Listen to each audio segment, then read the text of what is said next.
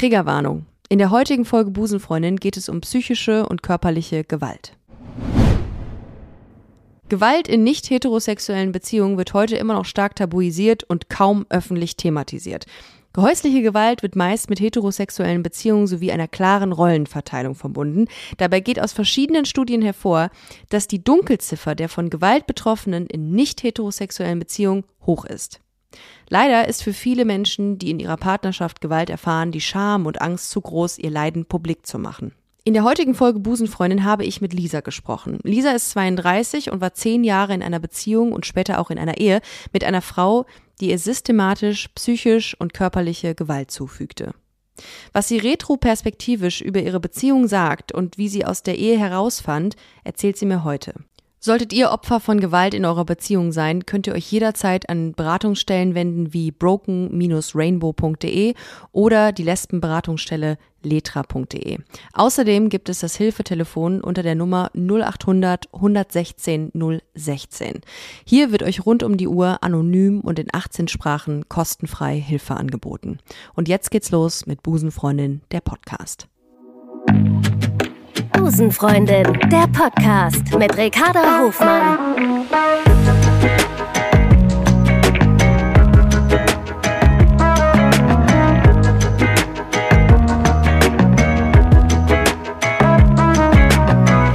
Love is Love. Lisa, schön, dass du da bist. Herzlich willkommen bei Busenfreundin. Hi Ricarda, danke, dass ich hier sein darf. Sehr, sehr gerne.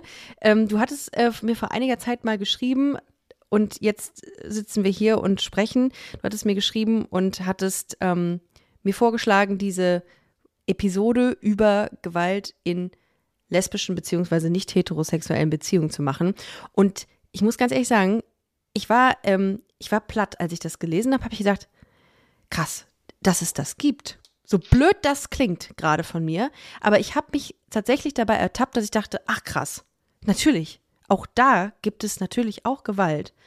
Ähm, aber es ist wirklich ein Thema, was extrem tabuisiert wird. Ich habe im heutigen, äh, ich habe heute im Zuge dieser Podcast-Folge viel recherchiert und gesehen, es gibt nicht viel Anlaufstellen. Es gibt welche, das muss man fairerweise sagen, aber es gibt nicht viel und es wird auch nicht viel thematisiert.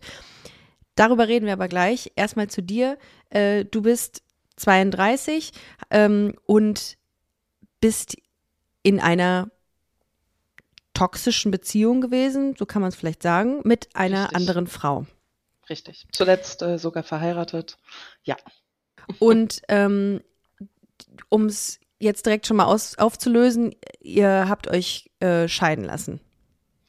Äh, wir sind im Trennungsjahr. Also das okay. Äh, ist, ist eine Sache, die läuft und äh, genau, die Beziehung ist final beendet. Ist ein Akt, ne? So Trennung ist ein Akt. Egal wie es, wie es vorher gelaufen ist. Äh, und kostet wahrscheinlich auch extrem viel, ne? Ja, also die Ressourcen, die man selber aus sich heraus aufbringen muss, um das zu schaffen, sind mhm. schon enorm. Also ich muss sagen, ist schon, ist schon ein krasser Konflikt. Outing damals ist nicht so schlimm gewesen und der mhm. Prozess sich zu finden, als tatsächlich das jetzt durchzumachen. Also ja. das ist schon eine krasse Sache. Ich würde behaupten, besonders wenn es in Verbindung so mit Toxizität halt passiert. Voll. Ja. Wenn wir nochmal einen Schritt zurückgehen, ähm, du hast gerade das Thema Coming Out angesprochen. Äh, darf ich dich fragen, wann du dein Coming Out hattest? Mhm. Ähm, das war so mit 15. Okay. Da so ein Jahr vorher ähm, das so gemerkt, erst äh, sehr verdrängt, sehr abgewehrt, das wollte ich alles nicht, aber dann hat sich das doch immer wieder aufgedrängt. Es war nicht zu verdrängen ja. und äh, der schönere Weg war dann dazu zu stehen. Wie, wie wurde das aufgenommen in deiner Familie? Also bist du konservativ erzogen worden oder ähm, war das easy bei deinen Eltern? Das war tatsächlich recht easy. Mhm. Also da habe ich viel Glück und viel Rückhalt gehabt. Da kam zwar schon mal so Fragen so, willst du es nicht doch mal probieren, wenigstens mit einem Jungen? So, du weißt doch noch gar nicht, wie das ist und so. Und ich dachte so, ja, aber ich glaube, es ist trotzdem nichts für mich.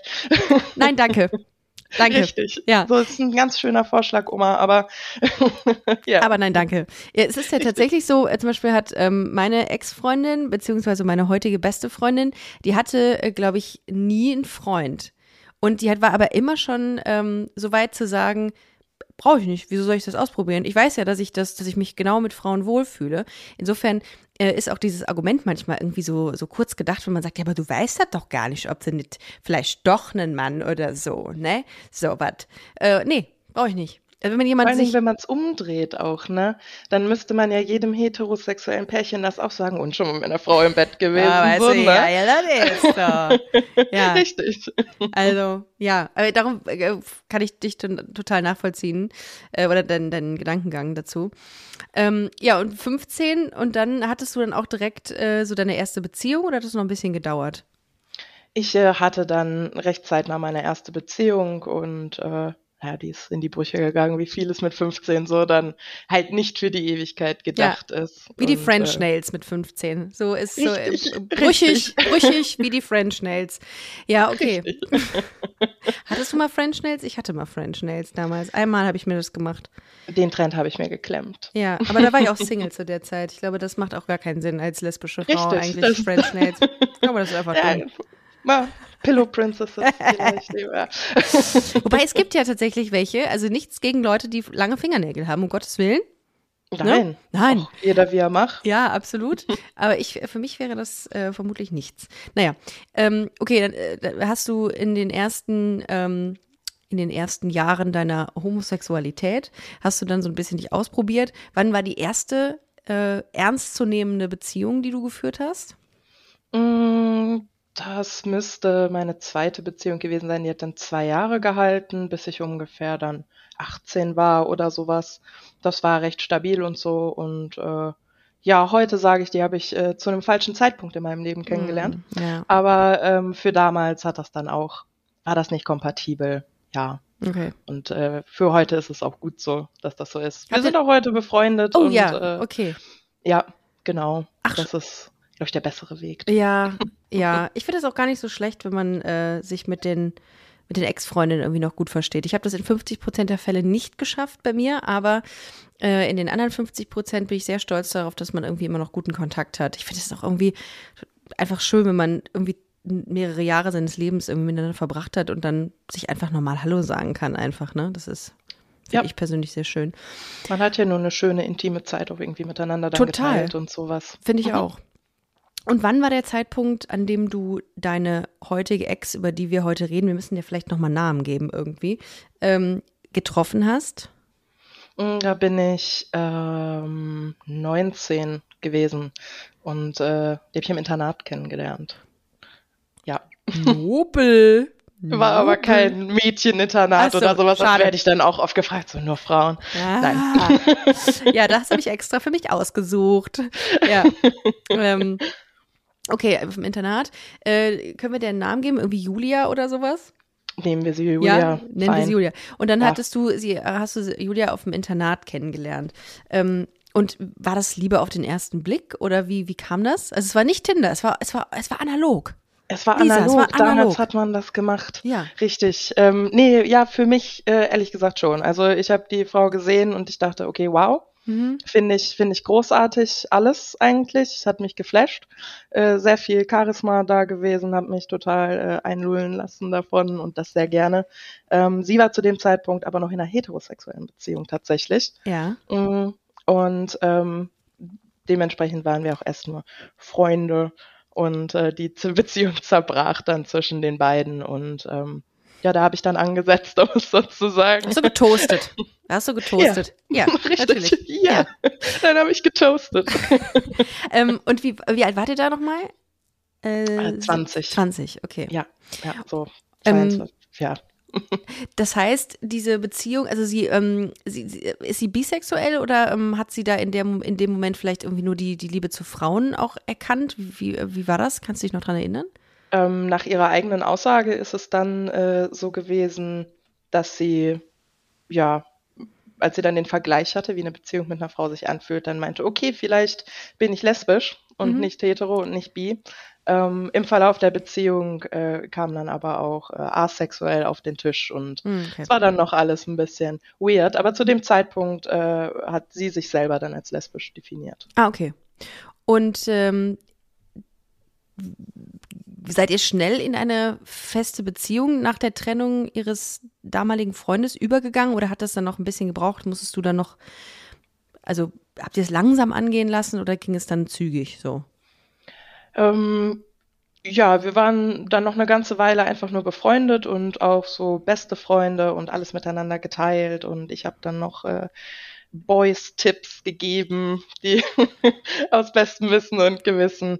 Und ähm, ja, daraus hatte sich das dann irgendwann entwickelt. Ich hatte auch äh, zu dem Zeitpunkt extrem Knatsch mit meiner Familie mhm. und ähm, ja, bin dann sehr schnell zu ihr gezogen, noch bevor wir zusammen waren und den Dieser Schritt hatten wir dann schon gemacht. Ja, Schocker, richtig. Schocker. Wundert mich nicht. Ja, wie, von welchem Zeitraum reden wir nach äh, Zusammenzug dann? Ähm, ja, so nach einem halben Ach, ja. Jahr. Und dann noch nach ein paar Monaten waren wir dann zusammen, weil die Nähe hat das dann geregelt, war eine sehr kleine Wohnung. Und äh, ja. Wie, warte mal, ihr seid zusammengezogen? Als Freunde. Als, ach, ach, guck. Ah, Richtig, okay. und dann hat sich das zu einer Beziehung entwickelt. Aber du warst schon in sie verliebt. Mhm. Und sie wusste, dass du in sie verliebt bist und ist mit dir zusammengezogen nein. als Freundin. Ach so, nein, um das wusste sie noch. Nein. Ach, ach, ach, guck mal. Das ja. habe ich. Äh, oh, du bist aber ein Fuchs. Du bist aber ein Fuchs.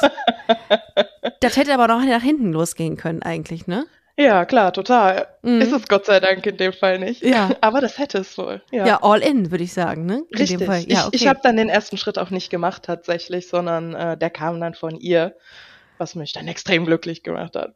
Aber ähm, wie war das, als sie sich dann quasi ange... Wie, wie, habt ihr euch angenähert? Also wie hat sie dann so für sich entdeckt, okay, ich glaube, ich habe Interesse an Lisa?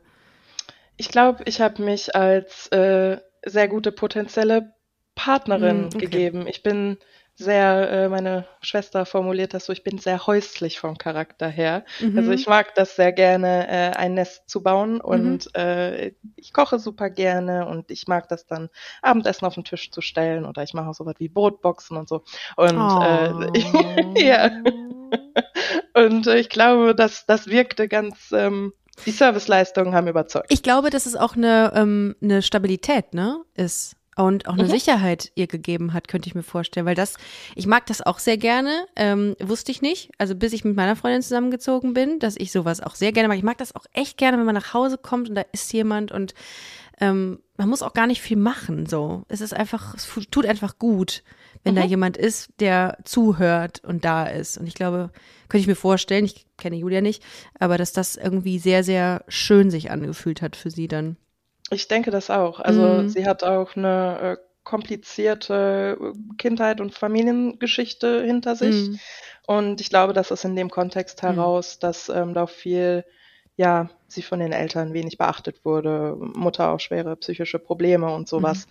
dass sich das dann sehr schön angefühlt hat, so dieses Familienfeeling nach mhm. was Festem. Ja. Und ähm, das heißt, du warst auch irgendwie immer schon so ein bisschen diejenige, die Dinge aufgefangen hat.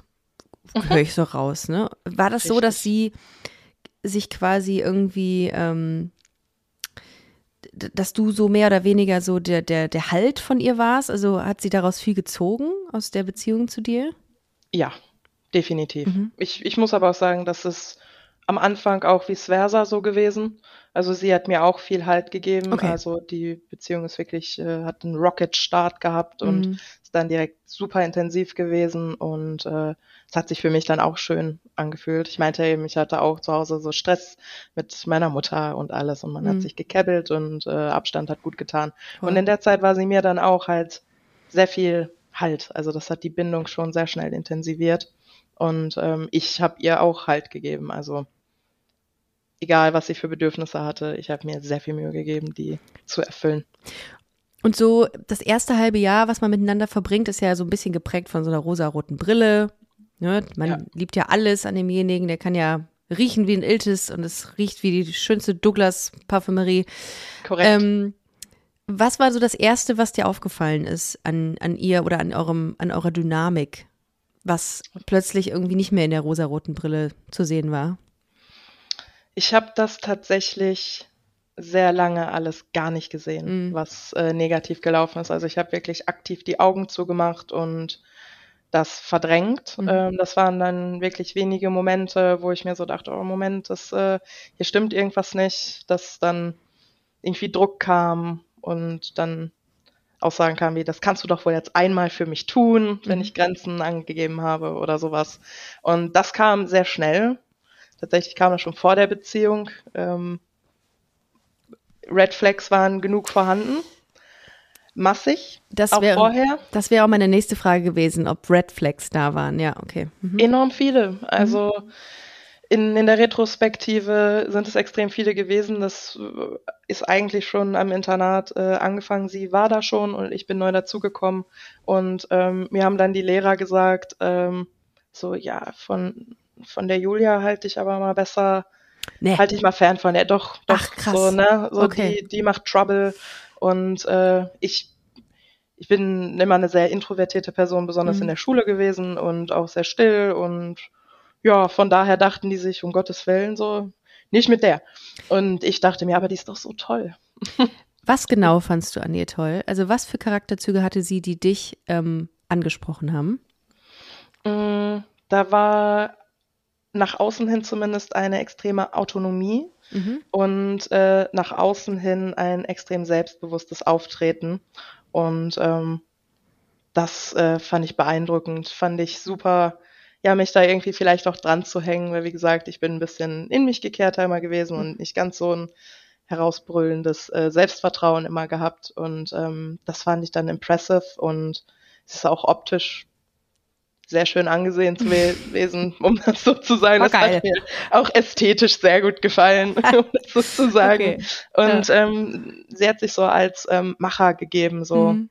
So kommen wir fahren spontan irgendwo hin oder ich mache dieses für dich, ich mache das für dich, ich organisiere Sachen für dich und äh, ja, das fand ich einfach, fand ich großartig. Und so war die am Anfang auch in der Freundschaft noch. Mhm. Und das fand ich super anziehend. Würdest du sagen, dass du sie zu einem gewissen Grad auf, auf Basis dieser ganzen Attribute auch so ein bisschen idealisiert hast?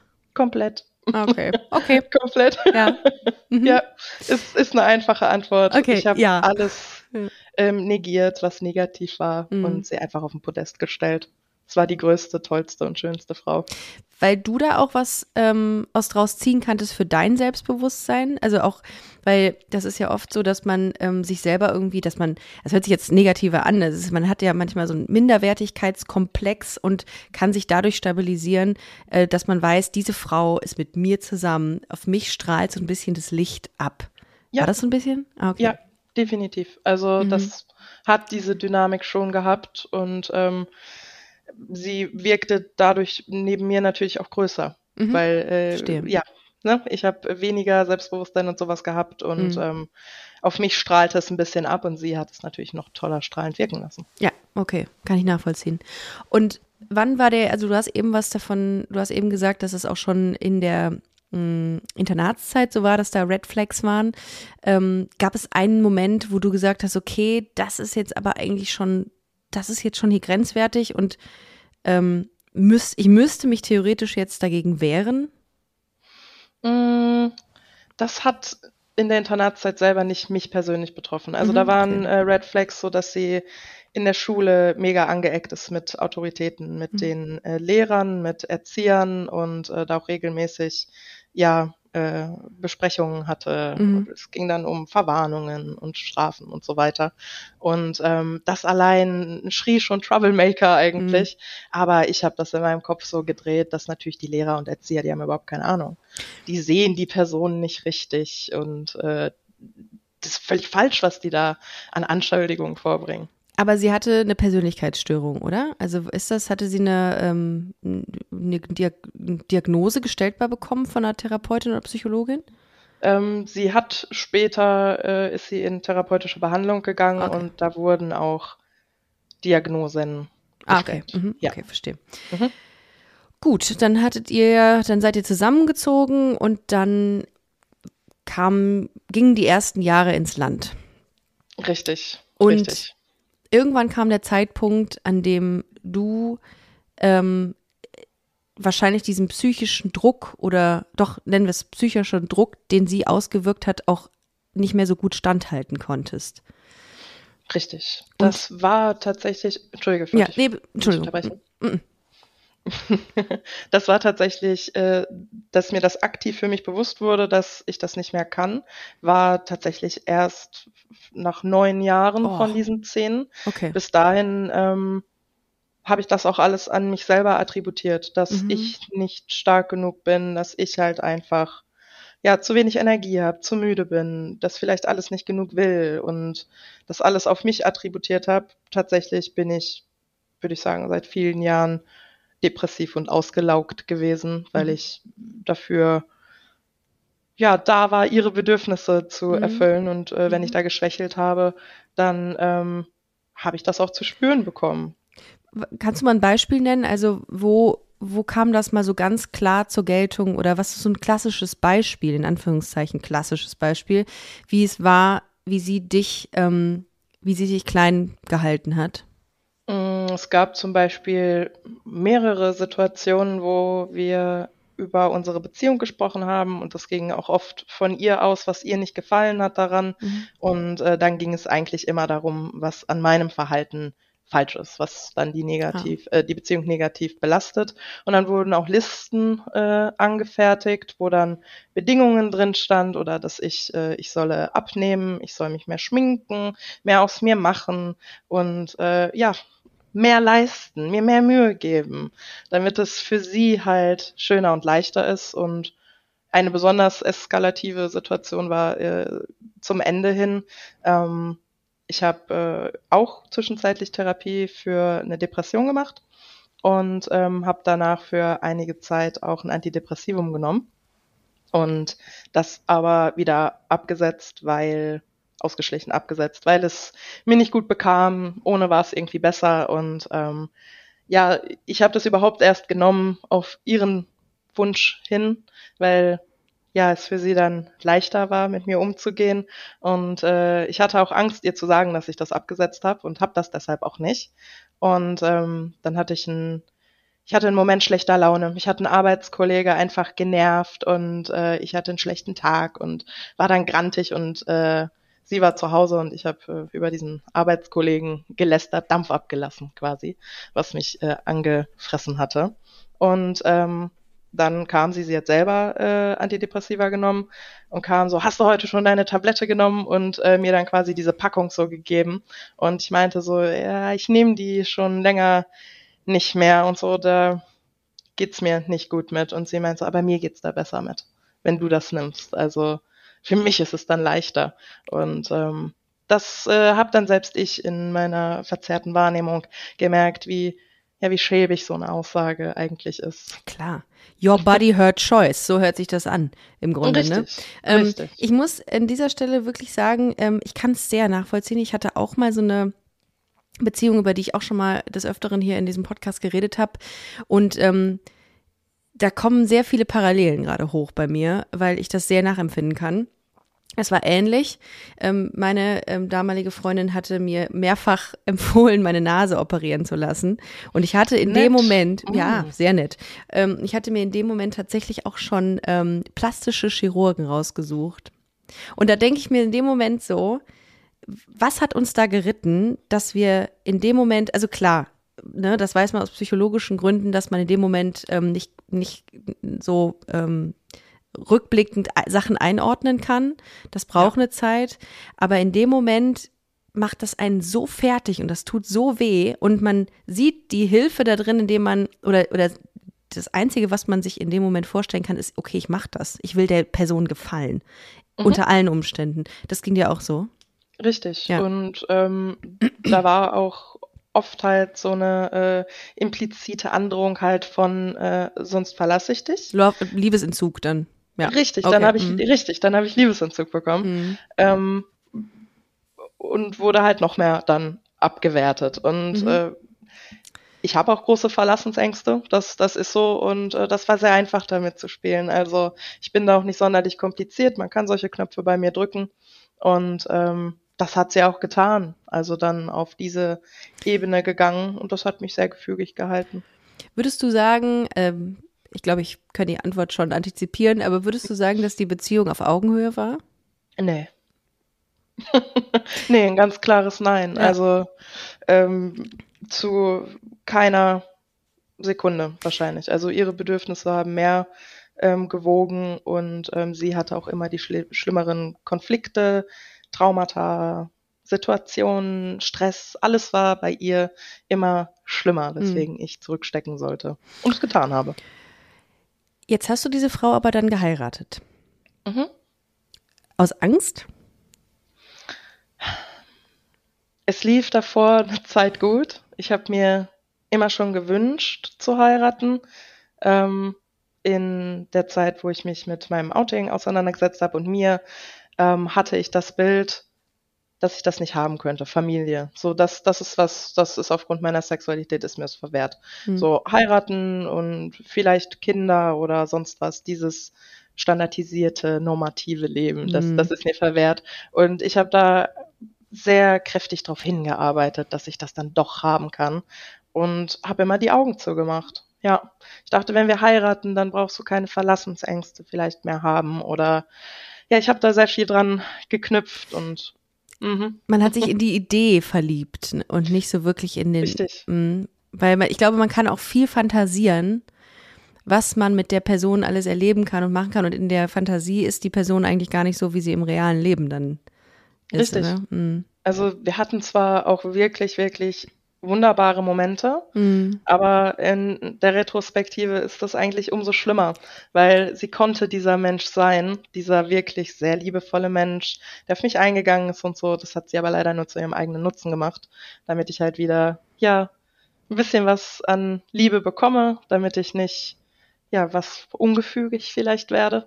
Vielleicht ist das das richtige Wort. Und äh, an diese Momente habe ich mich geklammert. Ich dachte dann, mhm. ich habe sehr viel externalisiert und ja gut, wenn nur dieser Ausbildungsabschnitt vorbei ist oder wenn der neue Job dann da ist oder wenn wir umgezogen sind, wenn dieses, jenes, solches passiert, dann wird sie endlich nur noch die tolle Partnerin, die ich in ja, kurzen Momenten sehe. Dann, dann ist das so. Hast du dir eigentlich auch mal so die Frage gestellt, als du mm, mal irgendwie mit Freunden unterwegs warst oder Freundinnen und die dich gefragt haben, ja, ähm, und du erzählt hast von dieser Beziehung und auch mal ehrlich erzählt hast, ähm, ob das so richtig ist, weil du wahrscheinlich eine Reaktion von deinen Freundinnen bekommen hast, die nicht dem entsprachen, was du erwartet hast, oder? Richtig. Ähm, mhm. Ich habe äh, zum Glück wirklich großartige Freunde, die mir auch jetzt in äh, den letzten Monaten extrem geholfen haben. Äh, für immer dankbar. Liebe Grüße an dieser Stelle. Ähm, werden die sich sicherlich anhören, die Folge. Und ähm, die haben mir da sehr viel gespiegelt. Ja. Also ähm, ich bin dann auch irgendwann aus mir rausgebrochen und habe von Situationen erzählt und ähm, die sind geschockt gewesen. Also auch intime Details. Es war auch teilweise sehr gruselig auf sexueller Ebene und die waren einfach geschockt. Und seitdem haben die als wenige Menschen in meiner Umgebung, die Sachen wahrgenommen haben, ähm, nicht mehr weggeguckt. Du, du musst es nicht erzählen, ähm, aber ich wurde gerade hellhörig. Ähm, auf sexueller Ebene heißt äh, auch Sexualpraktiken, die nicht schön für dich waren, oder? Mm, wie formuliere ich das? Ähm, wir waren halt da auch nicht auf Augenhöhe. Mhm, okay. Es ging um ihre Lust und ihre Befriedigung, wann sie das möchte. Mhm. Und ähm, ja, ob ich dann in dem Moment Lust habe, wenn ich Sex haben wollte überhaupt, dann musste ich diese Gelegenheiten quasi nehmen, wo sie dann äh, selbst halt Lust hatte. Und ähm, hat dann aber auch wirklich gar nichts dafür getan, dass mhm. bei mir auch irgendwie, äh, ja, dass ich ein bisschen Bock bekomme und ähm, sich von mir nach quasi einem gewissen Schema, was sie vorgesetzt mhm. hatte, hat sie sich von mir befriedigen lassen und äh, äh, zurück habe ich dann nichts bekommen. Also hat sie auch ein ja. Nein von dir mal nicht äh, akzeptiert? Mm, Im Bett hat sie das akzeptiert. Okay. Ja, dass wenn ich Nein gesagt hatte, aber ich habe kaum Nein gesagt. Also mhm. ich habe mir, ich habe mich den meisten Sachen halt dann einfach hingegeben und das mhm. gemacht und ähm, ich fand das dann oft auch nicht psychisch belastend, mit ihr zu schlafen. es war nur einfach überhaupt nicht lustverbunden für mich, weil es halt einfach wie ein Job war, den hatte ich dann zu erledigen und äh, für sie ist das dann manchmal nett gewesen, manchmal nicht. Und äh, ja, ich bin dann halt leer ausgegangen und ähm, sie hatte da auch gar kein Interesse dran, was zurückgegeben. Das ging dann so weit, dass äh, ja, ich dann doch mal meinte, ah, willst du nicht mal vielleicht bei mir auch irgendwas vielleicht? Und ähm, dann äh, hat sie äh, hat sie mich geleckt und äh, dann tatsächlich sehr offensichtlich das Würgen angefangen und das mhm. war für mich dann natürlich auch unfassbar verletzend und äh, dann war der Zug für mich auch abgefahren. Also dann hatte ich auch keinen Bock mehr äh, irgendwie sowas zu wiederholen mhm. und ich hatte dann irgendwann auch keine Lust mehr auf irgendwas von ihr einzugehen. Also ich habe dann tatsächlich auch ihre Avancen irgendwann abgeblockt, weil ja, es war mir auch einfach dann zu blöd, ehrlich gesagt. Ich habe mich dann auch irgendwann benutzt gefühlt. So, ich bin da, ich kann sie dann befriedigen, wenn sie das gerade mal vielleicht möchte. Und ähm, ja, da, das macht keinen Spaß, ne? Und nochmal ganz kurz zu deinen Freunden zurückzukommen, die dir sehr viel Halt und auch sehr viel gespiegelt ja. haben. Ähm, ja. Was haben die dir geraten? trenn dich, trenn dich jetzt, trenn dich sofort. Eine sehr das klare die, Message. Richtig, seit mhm. Jahren gesagt. Ähm, die haben auch aktiv die Hochzeit ähm, boykottiert. Oh. Ähm, okay. Haben da, haben es sich auch selber nicht leicht gemacht und mit mir da auch drüber gesprochen, weil selbstverständlich hatte ich die eingeladen, sind für mich sehr, sehr wichtige Menschen. Mm, und die haben sich das sehr schwer gemacht zu entscheiden, ob sie da hingehen und dementsprechend diese Entscheidung dann mit ihre Anwesenheit auch unterstützen und sagen, okay, ja, nee, wir feiern das jetzt, dass ihr äh, geheiratet habt und ne, eure Liebe und so. Aber das konnten die nicht, weil äh, ihnen das einfach so falsch vorkam und ist auch richtig. Also Voll, im, total. In dem Moment war ich natürlich verwirrt davon und es hat sich für mich dann auch blöd angefühlt, aber je mehr Abstand ich dazu bekomme, desto mehr respektiere ich die für diese schwierige Entscheidung. Also ja. ja. Many of us have those stubborn pounds that seem impossible to lose, no matter how good we eat or how hard we work out. My solution is PlushCare. PlushCare is a leading telehealth provider with doctors who are there for you day and night to partner with you in your weight loss journey. They can prescribe FDA-approved weight loss medications like Wagovi and Zepbound for those who qualify. Plus, they accept most insurance plans. To get started, visit plushcare.com slash weight loss. That's plushcare.com slash weight loss.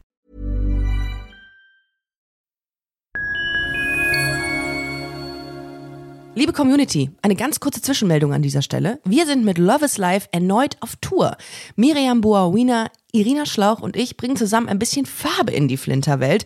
Mit dem Love is Life Pride Special kommen wir am 29. Juni nach München in den Schlachthof, am 19. Juli ins Karlswerk nach Köln und am 1. August ins Übel und Gefährlich nach Hamburg. Eins meiner persönlichen Highlights wird die Live-Weltpremiere meines ersten Songs sein. Es wird weitere Highlights geben. Es wird lustig, deep und selbstverständlich seid ihr mittendrin. Love is Life Pride Special 2024. Tickets gibt's auf eventim.de oder in den Busenfreundin Show Notes. Wir sehen uns auf Tour und jetzt geht's weiter mit Busenfreundin, der Podcast.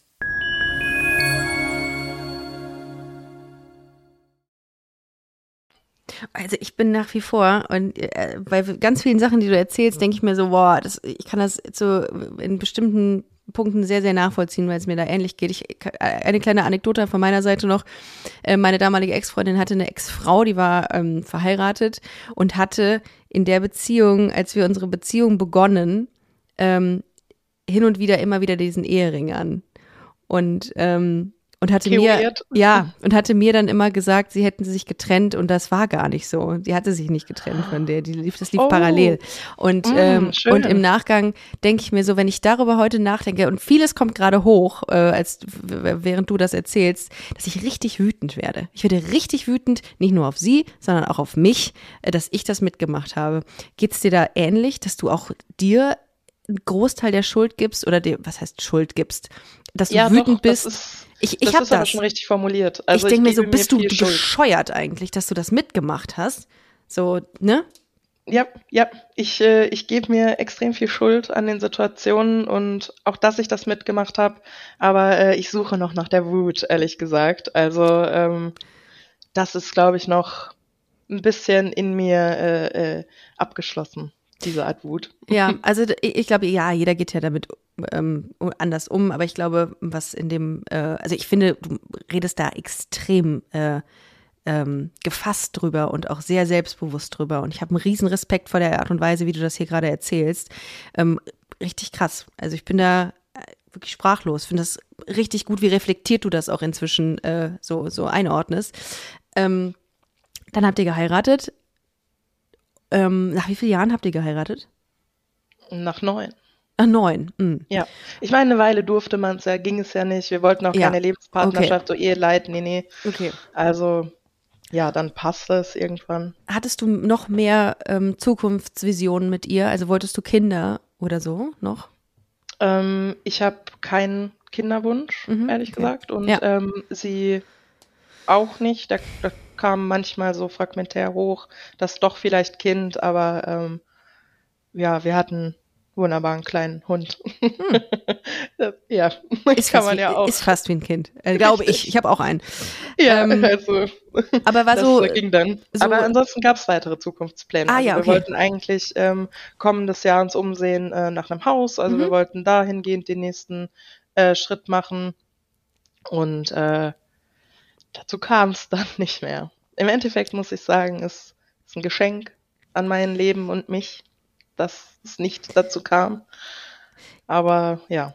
Gab es an einigen Punkten in eurer Beziehung oder Ehe ähm, physische Gewalt? Also wurde sie auch handgreiflich dir gegenüber? Ja. Ähm, das war nicht äh, super frequent, äh, frequentiert, mhm. aber das hat äh, schon vor einigen Jahren hatte das angefangen, ähm, dass sie, wie gesagt, sie hat schwere psychische Probleme auch und ähm, dass sie dann sehr wütend werden konnte wegen Kleinigkeiten. Also mir ist der Einkauf vor der Tür runtergefallen, weil mir die Tüte ist mir gerissen und äh, ja, alles, was man eingekauft hatte, war am Boden, die Hälfte äh, im Matsch, die andere Hälfte kaputt und äh, war vor unserer Haustür und ich hatte geklingelt und meinte, komm mal runter helfen, so, ne? Und das hat sie äh, so wütend gemacht, äh, dass dann, als wir wieder drinnen waren, sie mich tatsächlich mit einem Messer bedroht hat. Also es wurde mhm. dann einfach auf kurze Distanz auf mich gerichtet und ähm, sie wirkte auch sehr abwesend, also geistig quasi. Und äh, es war sehr bedrohlich für mich. Es hat mir extrem Angst gemacht, aber danach habe ich das verdrängt und weitergemacht. Mich dann um ihre Bedürfnisse gekümmert, weil es ihr gerade ja psychisch so schlecht ging. Ja. Das tut mir richtig und leid. Das tut, ja, mir, sehr, das tut mir sehr, sehr leid gerade. Das, das ist, also, ich glaube, das kommt auch im Nachgang erst so richtig, wird auch im Nachgang erstmal präsent. Ne? Du hast gerade gesagt, du hast das verdrängt. Ja. Bis man das realisiert, was da passiert ist, dauert das auch, glaube ich, echt lange. Wann hast du das als, als Gewalt begriffen? Also wann hast du selber gedacht, das geht eigentlich nicht. Das geht nicht. Erst paar Monate vor der Trennung. Also mhm. sie hat das auch überhaupt nicht äh, anerkennen können, mhm. weil äh, im Nachhinein habe ich sie dann darauf auch angesprochen so und ähm, dann hat sie so getan, als sei das nicht passiert. Okay. Wäre es einfach gar nicht passiert gewesen, mhm. kann sie sich nicht dran erinnern, kann sie deshalb auch jetzt nichts zu sagen. Und ähm, das ist natürlich sehr einfach, sich so aus der Verantwortung zu ziehen. Und ähm, das genau dieses Schema hatten wir halt in mehreren Situationen. Also es gab dann öfter mal, das habe ich sehr lange gar nicht als Gewalt abgetan, dass halt, ich hatte öfter blaue Flecken am Oberarm halt von, vom Greifen und Festhalten, sowas. Oder Schubsen und das waren so Dinge, die habe ich gar nicht in Gewalt eingeordnet. Hm, ja. Also im Endeffekt denke ich so, wie blöd ich gewesen bin, aber ich dachte so, ja, das bisschen Schubsen, das bisschen Greifen, die paar blauen Flecke. Ähm, aber doch, es ist halt echte Gewalt gewesen und zuletzt ist es darin gegipfelt, dass sie mir auch ins Gesicht geschlagen hat. Und äh, das auch als, sie hat sich im Recht gesehen, das, das zu tun. Also, ja. Und da hast du aber an dem Punkt dann, also gab es ein, ein, eine Initialtat, nenne ich sie jetzt mal, ähm, wo du gesagt hast, okay, das reicht jetzt. Jetzt ist das jetzt, war diese. Das war das, okay. Mit, mit dem ins Gesicht schlagen, weil ähm, das konnte ich mir dann auch nicht mehr gut reden. Ähm, ich habe das danach auch versucht zu verdrängen erstmal. Ist mir mhm. aber nicht so gut äh, gelungen, weil ich auch über mich selbst sehr erschrocken war. Ich habe auch immer gesagt, so wenn man Geschichten gehört hat, irgendwie auch aus insbesondere, sonst hört man es ja nicht, äh, heterosexuellen Beziehungen so, äh, hast du gehört, der hat äh, seine Freundin da geschlagen und so. Und was man dann sagt, so, ey, das würde ich doch nicht mit mir machen lassen, ey. Und die ist noch ja. bei, ich würde zurückschlagen oder was mhm. man dann dafür ja. äh, große Sprüche Voll. drückt. Ich habe nichts gemacht. Ich bin einfach perplex gewesen, ich bin ein Stück zurückgewichen und äh, habe einfach nur gesagt, du hast mich gerade geschlagen. Und sie hatte eigentlich schon wieder fürs zweite Mal ausgeholt und ich habe sie einfach nur entsetzt angeguckt. Sie dann quasi den Arm nach hinten gespannt und wollte nochmal. Und ähm, ja, ich meinte zu ihr, dass ob jetzt mich jetzt nochmal sch schlagen, so, ne? Hat sie den Arm runtergemacht und hat nur gesagt, ja, hab ich aber nicht. Und äh, also das zweite Mal. Es war sehr weird. Es war vieles, was super weird ist. Und ich konnte das auch sehr schwer, ehrlich gesagt, für mich einordnen. Mit der Schädel gedröhnt. Und ich habe einfach nur ein bisschen Distanz zwischen uns äh, gebracht. Äh, sie hat sich halt deshalb im Recht gesehen, weil äh, sie lag schon im Bett. Ich bin oft bisschen länger noch wach. Ich gehe nicht so früh schlafen.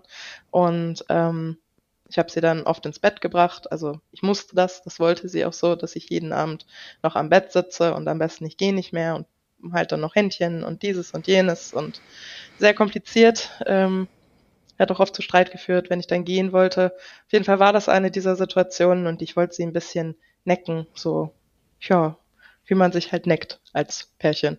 Und ich habe so ein bisschen gegen ihren Unterarm geschnipst mit meinen Fingern und wollte sie einfach ein bisschen provozieren. Also auf eine spielerische Art und Weise. Es war wirklich sehr, sehr spielerisch erkennbar. Und ähm, daraufhin hat, da habe ich dann eine mitgekriegt das war der Auslöser dafür. Und ähm, das war auch ihre Begründung, warum das gerechtfertigt war, dass ich ihr gegen ihren Arm geschnipst habe. Das äh, hat wohl ausgereicht, damit man jemanden schlagen darf. Ja. Hat sie dann auch gar nicht anerkannt, die Situation. Ähm, am nächsten Morgen kam sie dann und hat so eine halbherzige Entschuldigung da vorgebracht, aber weitergehend äh, war das auch lästig für sie, dass ich damit dann auch noch angekommen bin. Und ich bin dann auch die Folgenacht äh, auf Toilette gewesen und sie ist davon auch wach geworden und wir beide auf Toilette gegangen. Und dann habe ich Heulen angefangen, weil ich das einfach sehr viel fand irgendwie und wollte das Thema nochmal aufgreifen und äh, das wollte sie aber nicht. Die war dann müde und wollte schlafen gehen und ja, schade für mich. Du hast, du hast dich überhaupt nicht gehört gefühlt in der Beziehung, ne? Gesehen, mm. gehört, gefühlt. Richtig, richtig. Mm.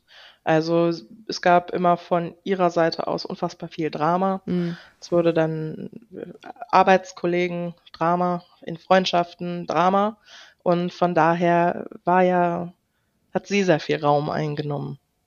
Und äh, da war dann, glaube ich, auch nicht genug für mich, ich glaube, für niemanden hätte genug Raum dann noch da sein können. Mm, zu wie viel Prozent warst du du in der Beziehung? Das frage ich, weil ich auch äh, des Öfteren damals in dieser Beziehung, in der ich war, äh, mir diese Frage gestellt habe. Was würdest du sagen, so prozentual? Hm. Das ist keine so einfache Frage. Hm. Ähm, äh, so 60, 65 Prozent war ich ich.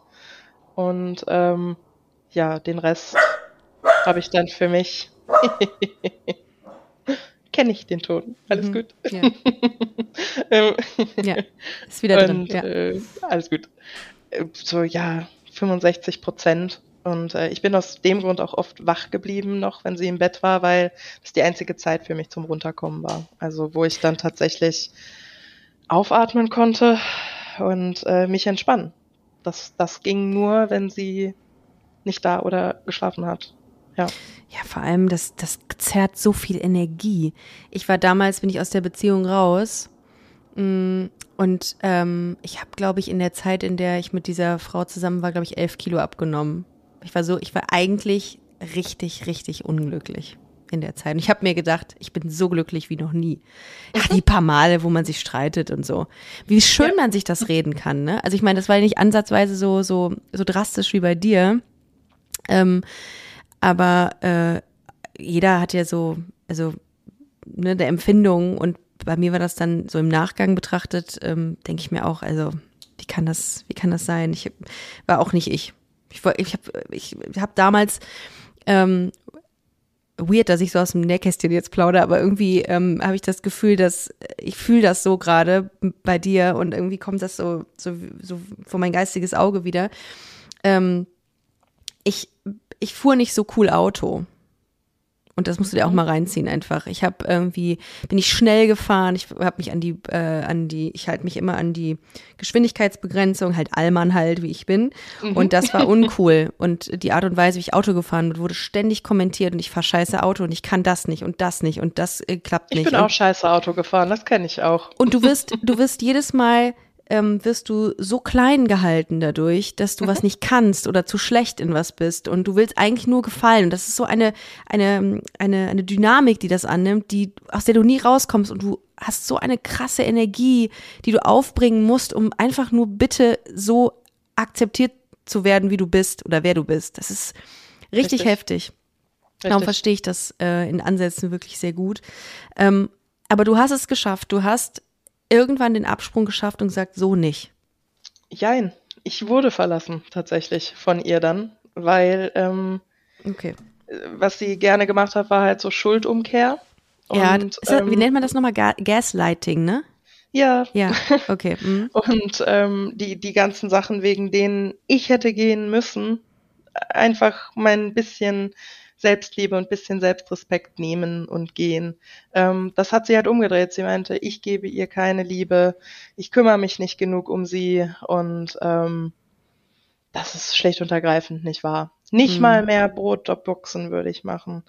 Und ich konnte oh. zuletzt auch nicht mehr, ehrlich gesagt. Also ich hatte für gar nichts mehr Energie. Also mhm, weder mich um mich selber zu kümmern, noch äh, irgendwie zu arbeiten. Ich bin einfach nur müde und ausgelaugt gewesen. Ich habe nichts mehr zu geben gehabt. Aber bist du in einer normalen Arbeit nachgegangen oder warst du im Homeoffice zu dem Zeitpunkt? Im äh, Homeoffice okay. bin ich gewesen und ähm, das war auch was, was ich dann nicht mehr parallel mhm. aufrecht halten konnte, okay. weil ja, es ist ist schwierig. Es, mhm. Ich meine, 40-Stunden-Woche zieht einem Energie und ja. so eine Beziehung on top ist dann, ja. Ähm, ja.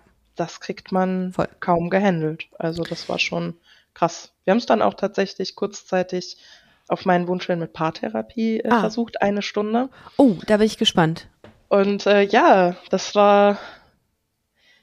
Ich wollte unbedingt damit reinbringen. Das war kurz nachdem sie mir eine mitgegeben hatte ins ja. Gesicht. Mhm. Und ich wollte das unbedingt mitnehmen, Klar. dieses Thema. Ja. Und dann hat sie zu mir gesagt, ich glaube, wenn du das ansprichst, also das O-Ton, wenn du das ansprichst, dann sehe ich da keine Hoffnung mehr für uns.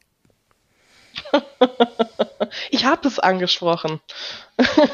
ich habe es angesprochen und äh, ja, das war das Entsetzen bei ihr groß. Also, oh, du, du hast es in der Paartherapie dann doch angesprochen. Mhm, oh, also ich wurde sehr von meinen Freunden encouraged, das zu tun. Ent, entgegen ihren, äh, ihres Willens dann. Ja, also, okay. auch mit sehr viel Angst, ehrlich gesagt, okay. weil, ja.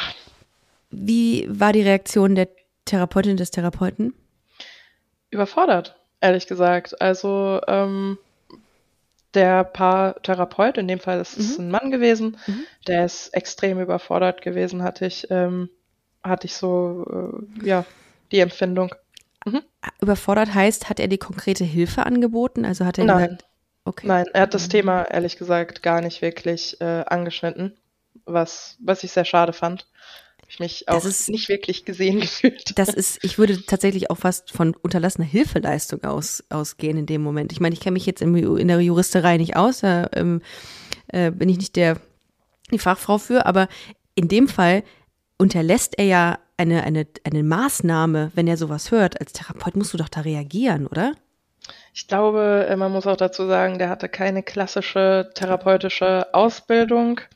Ist aber tatsächlich super schwer. Ist auch, ähm, ja, kann ich so grob sagen, ist Raum Köln gewesen mhm. und ähm, es ist super schwer, ähm, Plätze bei Paartherapeuten zu finden, die tatsächlich die fundierte Therapeutenausbildung gemacht haben. Mhm. Meistens sind es Coaches und so weiter okay. und so fort und irgendwie hatte die Zeit dann auch gedrängt und ja. ist, ist eine Problematik. Stimmt, Stimmt verstehe ja. ich, dass das natürlich nicht so, nicht so schnell geht.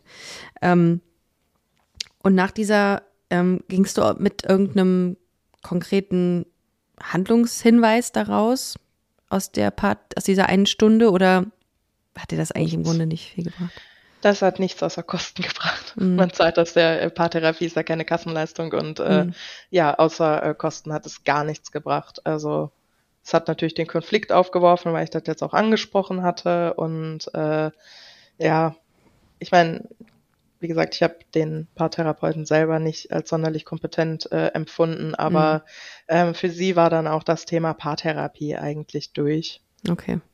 Wahrscheinlich auch, weil ich es mitgebracht habe, das Thema, und die Gefahr bestand, dass ich auch bei jemand anderem dieses Thema mitgebracht hätte, weil ähm, sie hat gar keine Einsicht darin gehabt, dass irgendwas sehr problematisch ist. Und ich habe ihr auch oft gesagt, hey, wäre doch vielleicht gut, wenn du mal vielleicht Therapie so ein bisschen, da nichts bei.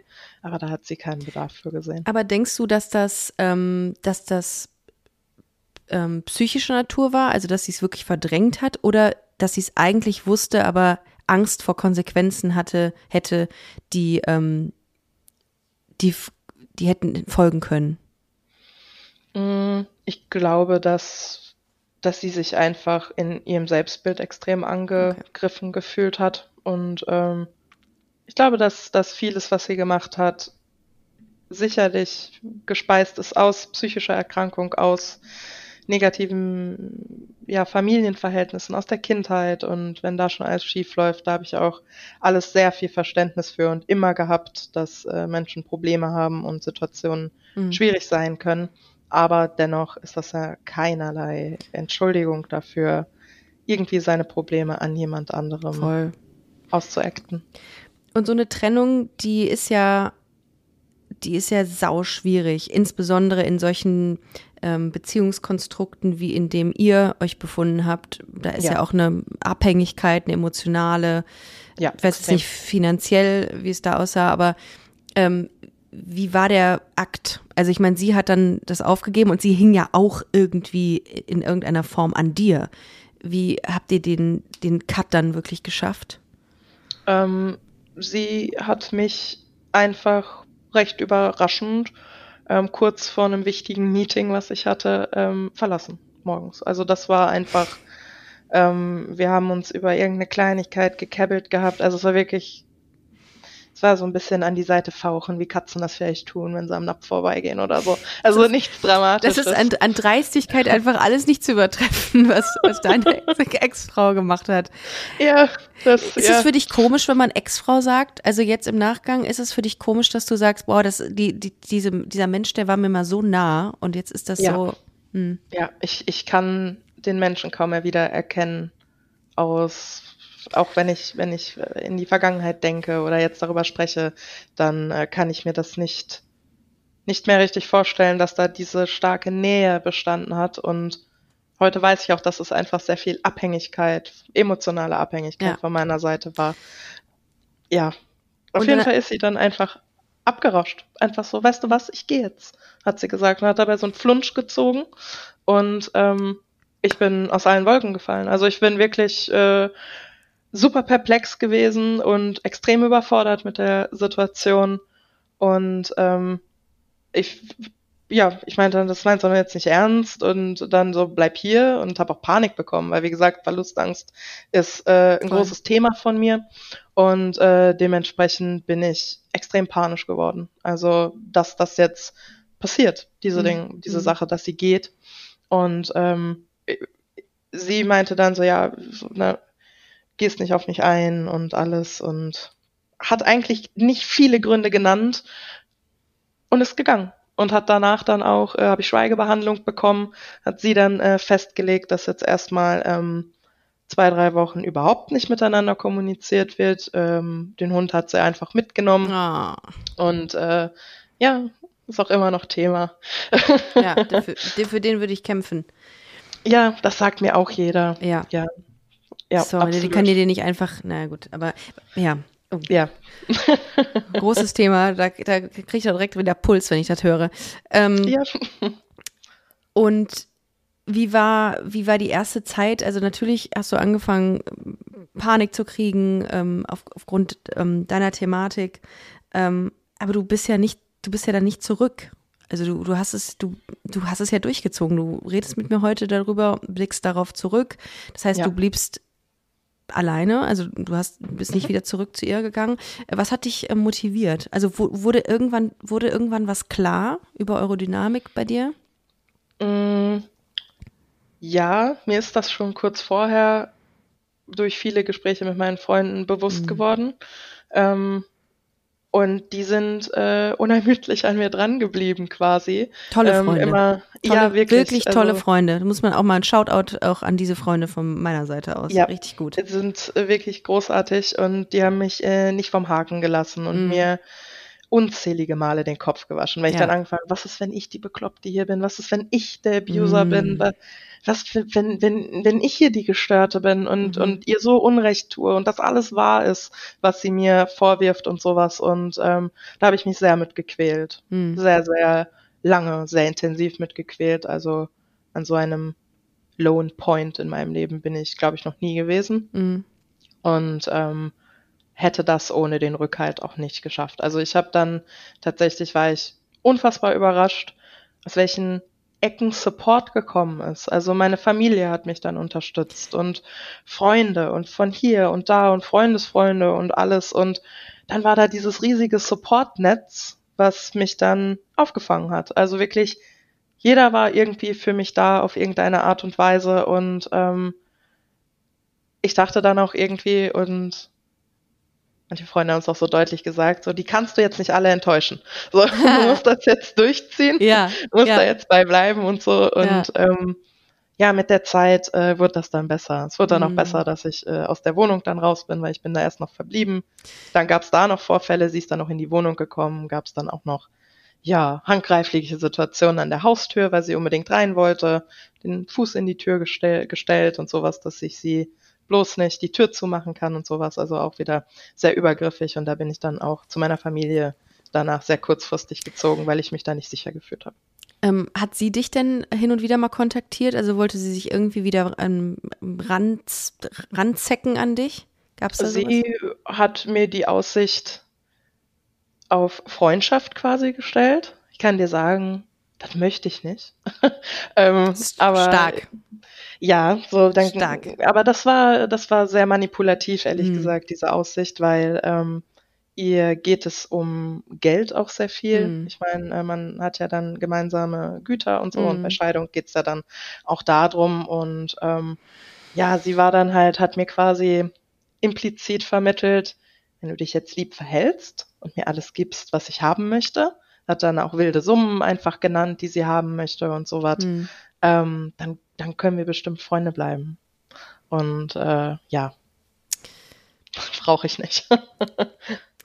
ich glaube, ähm, das war die beste Entscheidung, die du getroffen hast, dass du dich da so autark gemacht hast. Und ähm, dass man dann auch irgendwann diese Grenzen auch setzt und sagt, okay, das ist alles scheiße gelaufen die letzten zehn Jahre oder die neun, neun Jahre.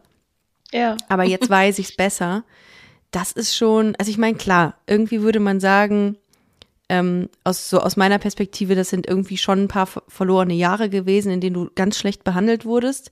Das sehe ich auch so. Irgendwie schöne 20er verloren. Auf der anderen Seite wenn man da jetzt irgendwas Positives rausziehen kann, was ja nur minimal ist, dann ist es die Erkenntnis, dass du das nie wieder machen wirst. Du wirst nie wieder, glaube ich, und das geht mir zumindest so, ich werde nie wieder mit jemandem eine Beziehung führen, in der ich mich so fühlen werde. Und ich glaube, bei dir ist es ähnlich, oder? Das ist definitiv so. Ja. Ich ähm, habe auch für mich festgesetzt, ich muss jetzt erstmal eine Weile auch äh, Therapie machen, mhm, weil ich gut. ansonsten für eine Frau, die vielleicht irgendwann wieder in mein Leben tritt. Äh, mhm. ich will das mal positiv in die Zukunft. Äh, wirst blicken. du, wirst du. Ich, ich hoffe ähm, aber im Moment kann ich für diese Frau gar keine gute Partnerin, glaube ich, sein. Ich glaube, ich bin so beschäftigt mit meiner Thematik noch. Das aber das ist so ein sehr gesunder Weg, den du gerade einschlägst. Genau das, ne? Das ist allein das schon, dass du das siehst und sagst, ich kümmere mich erstmal um meine Gesundheit und jetzt hat erstmal, jetzt hat erstmal meine Person äh, Vorrang und Prio. Das ist so smart. Es ja. gibt Leute, die springen in diesem Zustand, ähm, und das würde ich, da würde ich mal meine Ex-Freundin zu zählen, in eine nächste Beziehung, ohne sich erstmal zu heilen und zu gucken, okay, was sind denn meine, meine Themen, die, an denen ich arbeiten muss. Und darum ist das der beste Weg, den du, ähm, den du einschlagen kannst. Das finde ich auch sehr, sehr, sehr klug und sehr gesund. Also nicht jetzt zu sagen, okay, jetzt, ähm, äh, weiß ich nicht, kann ich nicht alleine bleiben, ich muss jetzt irgendwen haben.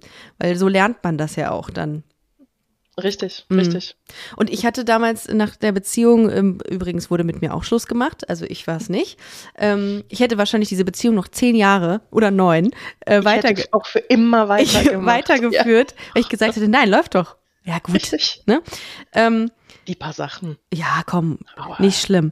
ähm, bin ich auch richtig froh darüber, dass diese Zeit vorbei ist. So, so blöd das klingt. Ich bin dieser Person dankbar dafür, dass sie mich ähm, auf diesen Trichter gebracht hat, zu sagen, sowas will ich nie wieder haben. Also dahingehend, ja. bei mir waren es zwei Jahre ungefähr, äh, dahingehend bin ich dafür, für diese Erkenntnis bin ich ihr dankbar. Wobei man auch da sagen muss, wir hatten auch gute Momente, sonst wäre ich ja auch nicht da geblieben. Aber ich glaube, ich, ich müsste das für mich auch differenzieren. Ja. Also ich würde jetzt nicht sagen wollen, dass ähm, zehn von zehn Jahren in der gesamten Zeit nur äh, katastrophal waren. Wie gesagt, wir hatten wunderbare Momente zwischendrin. Mhm. Ähm, wie echt die waren, weiß ich in der Retrospektive nicht. Man zweifelt dann vielleicht auch mhm. an vielem. Aber ähm, ansonsten waren da auch Dinge, die ich durchaus mit Dankbarkeit betrachten kann und das vielleicht auch sollte. Also ich glaube, das ist, das ist auch wichtig, dass man irgendwie für das Gute ein bisschen Dankbarkeit empfinden kann. Ich glaube, sonst wird die Erinnerung an so lange Zeiten auch mhm. zu bitter irgendwie. Aber ich glaube, dass ja. du auch mit dieser Folge oder mit deiner Geschichte auch ultra vielen äh, Menschen Mut machst gerade oder auch oder auch dafür sensibilisierst, ähm, dass psychische Gewalt auch Gewalt ist. Ne? Weil ich glaube, vielen ist das irgendwie nicht so bewusst oder man spielt es auch runter, insbesondere auch, glaube ich, so in mhm. nicht heterosexuellen Beziehungen, weil man ja irgendwie so dieses TäterInnen-Profil ähm, meistens eher Männern zuordnet und gar nicht denkt, was, zwei Frauen können sich doch nicht irgendwie gewalttätig äh, zueinander verhalten. Ne? Also das darf auch ähm, ich, und, und dass es natürlich darüber hinaus auch viele Leute gibt und viele insbesondere ähm, Frauen gibt, die auch sagen, ähm, ich traue mich da gar nicht drüber zu reden. Also irgendwie, da gehört ja auch schon sehr viel Mut zu, ähm, das so als Gewalt zu definieren und das auch zu sagen. Und da kommt eine Anschlussfrage. Hättest du sie angezeigt, wenn es weitergegangen wäre? Niemals. Nie. Mhm. Niemals. Also ähm, auch jetzt noch, ähm, ja, hm. beschütze ich ihre Identität, hm. weil ich weiß, dass es ähm, ihre Karriere komplett ruinieren würde sonst auch. Und äh, es sind halt harte Anschuldigungen. Ich meine. Es sind aber auch harte Taten, ne? Das muss man, darf man halt auch richtig. nicht. Es sind Taten. Es sind Taten, die sie begangen richtig. hat. Und eigentlich ist das etwas, was, was nicht geht und was nicht rechtens ist. Ich glaube, ich bin froh, wenn ich ähm, das alles ruhen lassen kann. Ich bin froh, wenn die Scheidung mhm. durch ist und ähm, wenn ich das abhaken mhm. kann. Also ich bin dann auch kein Mensch, der Nachtritt. Ähm, richtig, der nachtritt oder wenn das Ganze dann durch ist und ich habe wieder Frieden in meinem mhm. Leben und einen Gleichklang, der das Ganze wieder auffühlen muss. Also es kann für viele Menschen natürlich total hilfreich sein, das zu tun und Abschluss mhm. zu finden, aber ich glaube, da bin ich nicht die äh, Person für. Und ja, zehn Jahre habe ich sie geschützt, also von daher.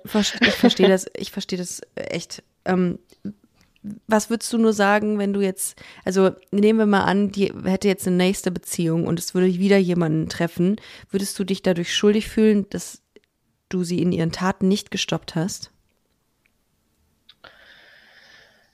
Das ist äh, eine schwierige Frage. Die, die, die stelle ich mir ähnlich auch mhm. öfter. Ähm, sie hat auch einen sozial relevanten mhm. Beruf und ähm, auch in dem, in, ja, in diesem Hinblick wäre es vielleicht ethisch mhm. korrekter, etwas zu tun. Aber bisher, und das mag egoistisch sein oder falsch, bisher möchte ich mich wirklich nur mhm. auf mich fokussieren und ich ich brauche meine ganze Energie für mich, für mich selber. Das, das kann gesagt. ich zu 100 Prozent nachvollziehen. Gerade nach so einer langen Zeit, in der du ähm, wirklich einen Leidensdruck hattest, kann ich das absolut nachvollziehen. Richtig. Ja, ja.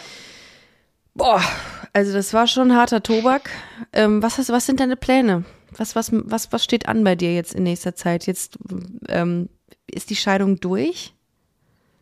Nee, die ist nee. Äh, nicht durch. Wir sind noch Hast im du eben gesagt, Ricarda, einfach mal aufpassen. Okay, Entschuldigung. Ja, alles gut. Okay.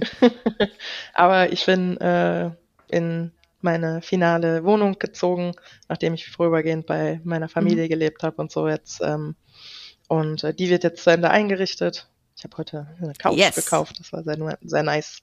Und ähm, ja, ich werde versuchen, mein Leben wieder in Einklang zu bringen und äh, es mir hier wohnlich zu machen. Ich bin auch sehr viel umgezogen in diesen zehn Jahren und ich möchte jetzt äh, Fuß fassen. Ich möchte hier ein paar Wurzeln schlagen, wo ich jetzt bin und äh, ja, ich freue mich, dass es nicht mehr so viel Geschrei in meinem Leben gibt. Das habe ich auch gestern erst zu einem Freund gesagt, so, du, weißt du was, was mir aufgefallen ist? Da hat schon echt lange keiner mehr geschrien in meinem Leben. Und ja, diesen, diesen Frieden will ich jetzt erstmal Das nächste Mal höchstens vor Glück. Oder wenn ein Zalando-Paket kommt. Ja, richtig. Maximum. Richtig. Du, du bist im Übrigen auf, ähm, auf alle Veranstaltungen von Busenfreundin herzlich eingeladen. Wenn du Lust hast, mal ein bisschen ähm, abzuschalten und so, du da, such dir irgendeinen Termin aus, wo du vielleicht, wenn du Zeit und Lust hast und nicht zu viel Umzugsstress, jederzeit herzlich eingeladen. Und wenn ich oder ähm, das über Busenfreundin irgendwas für dich tun können, dann, dann sag immer Bescheid. Scheißegal was. Also gerne. Hauptsache, man hat ein bisschen, ich glaube, das ist auch schön, wenn man so ein bisschen, ähm, und das machst du ja auch schon, äh, sich irgendwie davon distanziert, indem man vielleicht auch irgendwie schöne Dinge macht, mal lachen geht. Lachen geht, wie das klingt einfach. Ähm, in Keller, Keller zum oder? Beispiel. oder so. Äh, oder ja. irgendwie was mit Leuten macht, neue Freunde, also beziehungsweise neue Leute. Die Freunde sollen um Gottes Willen da bleiben, die sind ja großartig. Ähm, Nein, die würde ich auch nicht hergeben. äh, die, sind, die sind zu toll. Äh, und einfach gute, schöne Dinge macht, die, die gut tun. Und ich glaube, da bist du auf dem richtigen Weg, dass du siehst, dass, dass du dich gerade jetzt erstmal in den Fokus stellst. Das ist. Und, äh, ich, ich glaube, das Und ich kann, ich kann dir wirklich nur dieses Kompliment geben. Du bist eine großartige Frau. Niemand hat dich äh, böse zu behandeln. Du bist ganz, ganz toll. Du hast, ähm, du bist smart. Ähm, du hast mit mir ein wunderschönes Gespräch geführt und ähm, ich kann das wirklich unter keinen Umständen nachvollziehen, dass jemand nicht, nicht wirklich herzensgut zu dir ist. Und ich glaube, du wirst äh, ganz schnell wieder jemand, also was ganz, schnell, wenn du bereit bist, wieder jemanden finden, der dir die Liebe gibt, die du verdient hast. Und das ist sehr, sehr viel. Das, das wünsche ja, ich das wirst auch. du auch, das wirst ja. du auch, das wirst du schaffen. Da bin ich äh, total von überzeugt. Und ähm, vielen, vielen Dank, dass du dich heute geöffnet hast. Es ist nicht selbstverständlich. Ich weiß das sehr zu schätzen. Ich muss auch noch mal ein ich hatte auch Aber du hast das hervorragend gemacht. Also ähm, kann ich nur wirklich äh, sagen, dass ich glaube noch nie ähm, so ein intimes Thema so ähm, gefasst und so selbstreflektiert äh, hier in diesem Podcast hatte. Und äh, ich möchte ganz kurz noch einen ein Shoutout an die Schwester meiner Freundin Kati richten, die ähm, ist Psychologin und hatte mir heute im Vorfeld, hatte ich ihr von, von diesem Gespräch erzählt und hatte mir auch noch gesagt, ey, ähm, da gibt es ein paar Dinge zu beachten, die du ähm, fragen kannst oder äh, die du ähm, die wichtig sind, auch im Hinterkopf zu behalten, wie ich empathisch auch ähm, mit dem Thema umgehe, weil ich wollte nie irgendeine Grenze von dir übertreten und ich glaube, das ist ein hartes Thema. Insofern, dank, ist Dankeschön. Danke, Kati. Und ähm, vielen Dank. Danke, Kati, ja. vielen Dank, Lisa. ähm, ja, ich wünsche dir alles Gute und wie gesagt, ich würde mich super freuen, wenn wir uns im Real Life irgendwann begegnen. Tatsächlich habe ich Karten Nein. für deine Show in Köln. Nein, in Köln? Doch. Okay, dann werden wir uns da ja. sehen. Spätestens da muss mir noch mal schreiben und dann, ähm, dann, dann stoßen wir das auf, auf dich und auf deine, ähm, auf deine neu gewonnene Freiheit an. Wenn man das so sagen kann. Super gerne. Lisa, vielen, vielen Dank. Bleib gesund, fühl dich gedrückt und wir sehen uns äh, nächste Woche. Oh mein Gott, mir geht, so mir geht auch der Arsch auf Grundeis. naja, gut. Mach's gut. Es wird sicher ich großartig. Auch. Vielen Dank fürs Zuhören, ihr Lieben. Äh, wir hören uns nächste Woche. Und ähm, wenn ihr auch ein Thema habt, äh, von dem ihr sagt, ey, das könnte ich der Ricarda mal erzählen, dann meldet euch sehr gerne. Ähm, einfach unter busenfreundin-podcast auf Instagram, um ganz genau zu sein. Oder ihr geht einfach auf busen-freundin.de. So, bis nächste Woche, ihr Lieben. Macht's gut. Tschüss. Das war Busenfreundin, der Podcast mit Ricarda Hofmann. Mehr gibt's unter www.busen-freundin.de oder auf Instagram busenfreundin-podcast.